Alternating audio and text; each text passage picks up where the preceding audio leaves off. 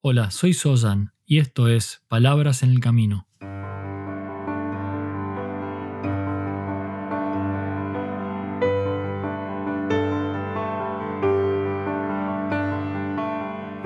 Un podcast para el camino al trabajo o de regreso a tu hogar, mientras caminas por la ciudad o en camino hacia lo de un amigo. Allí donde sea que te encuentres, estas son palabras para acompañarte en tu camino de transformación como ser humano.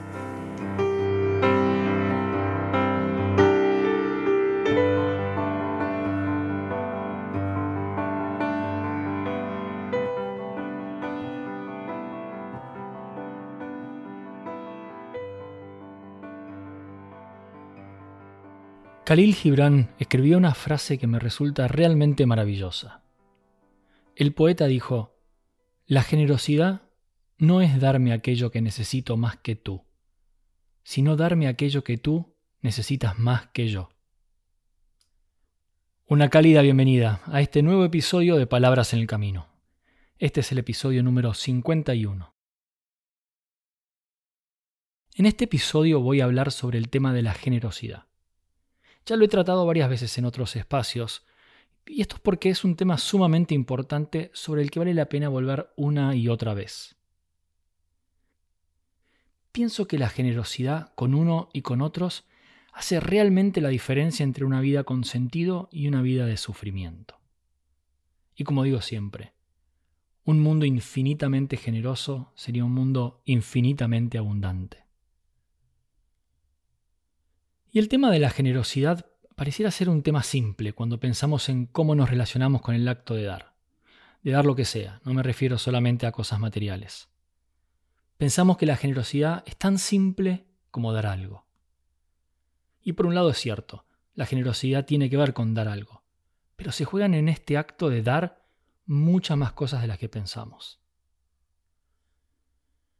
Y una de las cosas sobre las que nos podemos detener para comprender con un poco más de profundidad el acto de dar el acto de la generosidad, es hacerse tres preguntas. Estas tres preguntas hay que hacerse. ¿Por qué doy? ¿Qué doy? ¿Y cuánto doy? ¿Por qué doy? ¿Qué doy? ¿Y cuánto doy?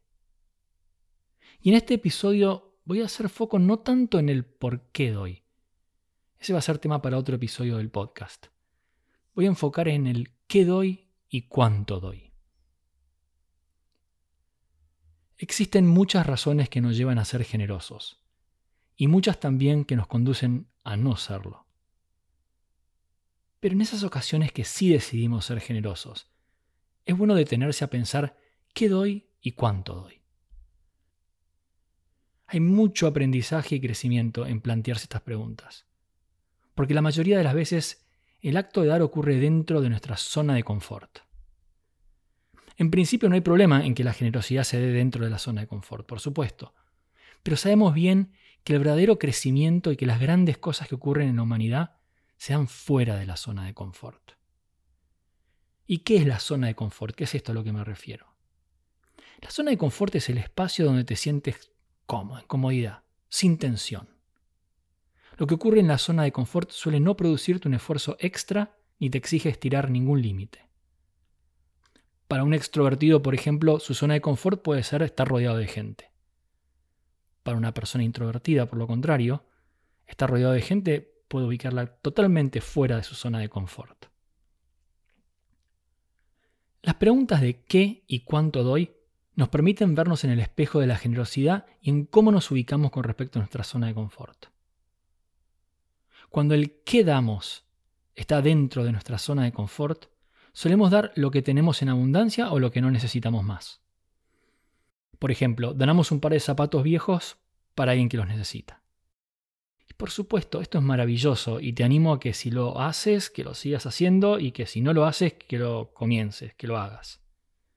Pero cuando estudiamos el qué damos desde una óptica de hacerlo más allá de nuestra zona de confort, ingresamos a un espacio que para muchos es desconocido. Y es el de dar algo que tiene valor para nosotros, y que al entregarlo vamos a tener una sensación de pérdida. Volvemos al tema de los zapatos. Podemos donar un par de zapatos viejos que no usamos más porque o se han roto o porque son viejos me incomodan. O podemos donar un par de zapatos que aún nos animaríamos a usar hoy, cuando salgamos de casa.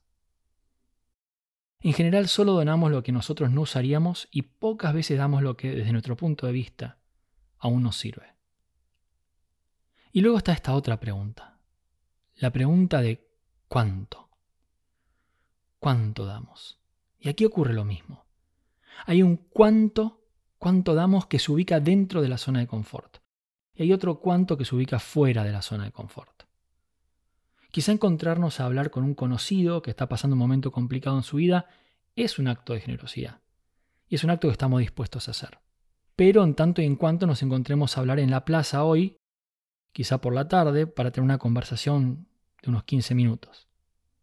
Ahora, invitar a esta misma persona a almorzar y tener una charla más profunda, esto puede ser algo que quizá me saque de mi zona de confort. Y en general le echamos la culpa a la agenda, nuestras vidas tan complicadas, tan ocupadas y no lo hacemos. Quizá un texto por WhatsApp en lugar de un llamado telefónico. O un llamado telefónico en lugar de un encuentro en persona.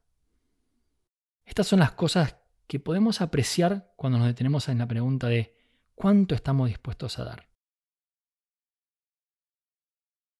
Y es esto lo que yo llamo generosa generosidad. Porque la generosidad es algo sobre lo que también debemos y podemos ser generosos. Y ser generosos con nuestra generosidad nos invita a preguntarnos qué y cuánto estamos dispuestos a dar. Y nos interpela sobre si estamos dispuestos a salir de nuestra zona de confort. De dar algo que aún nos es útil y de dar una cantidad que excede lo que estamos simplemente cómodos en dar. Vuelvo a esa maravillosa frase de Khalil Gibran. La generosidad no es darme aquello que necesito más que tú, sino darme aquello que tú necesitas más que yo. No es darme aquello que necesito más que tú, sino que tú me des aquello que necesitas más que yo. Y aquello que necesitas más que yo es aquello que nos saca de nuestra zona de confort, que nos exige un acto de generosidad que requiere más intención y conexión con el qué y con el cuándo en cuanto a lo que estamos ofreciendo sea algo que nos saca de la zona de confort, pero muy importante para otras personas y el mundo. Sabemos que cultivar el hábito de dar sin pedir nada a cambio es importante. Ya sea una palabra, nuestro tiempo, una enseñanza o por supuesto incluso ayuda material. Dar es lo que nos moviliza hacia adelante como humanidad. Y también es importante proponernos que nuestra generosidad sea generosa. Una generosa generosidad que se extienda más allá de los límites de lo que nos sobra o de lo que nos queda cómodo o fácil. Y para lograrlo debe ser intencional en ese acto de dar. Realmente proponerte hacerlo en cada oportunidad que se presenta la posibilidad de dar. Y al meter la mano en el bolsillo, al mirar la agenda, al revisar el guardarropa, o al pensar una frase. Observa los límites de tu zona de confort y repite estas palabras que te conectan con lo más profundo de la abundancia. Generosa generosidad. Gracias una vez más por estar aquí y por ser parte de este camino. Hasta el próximo paso.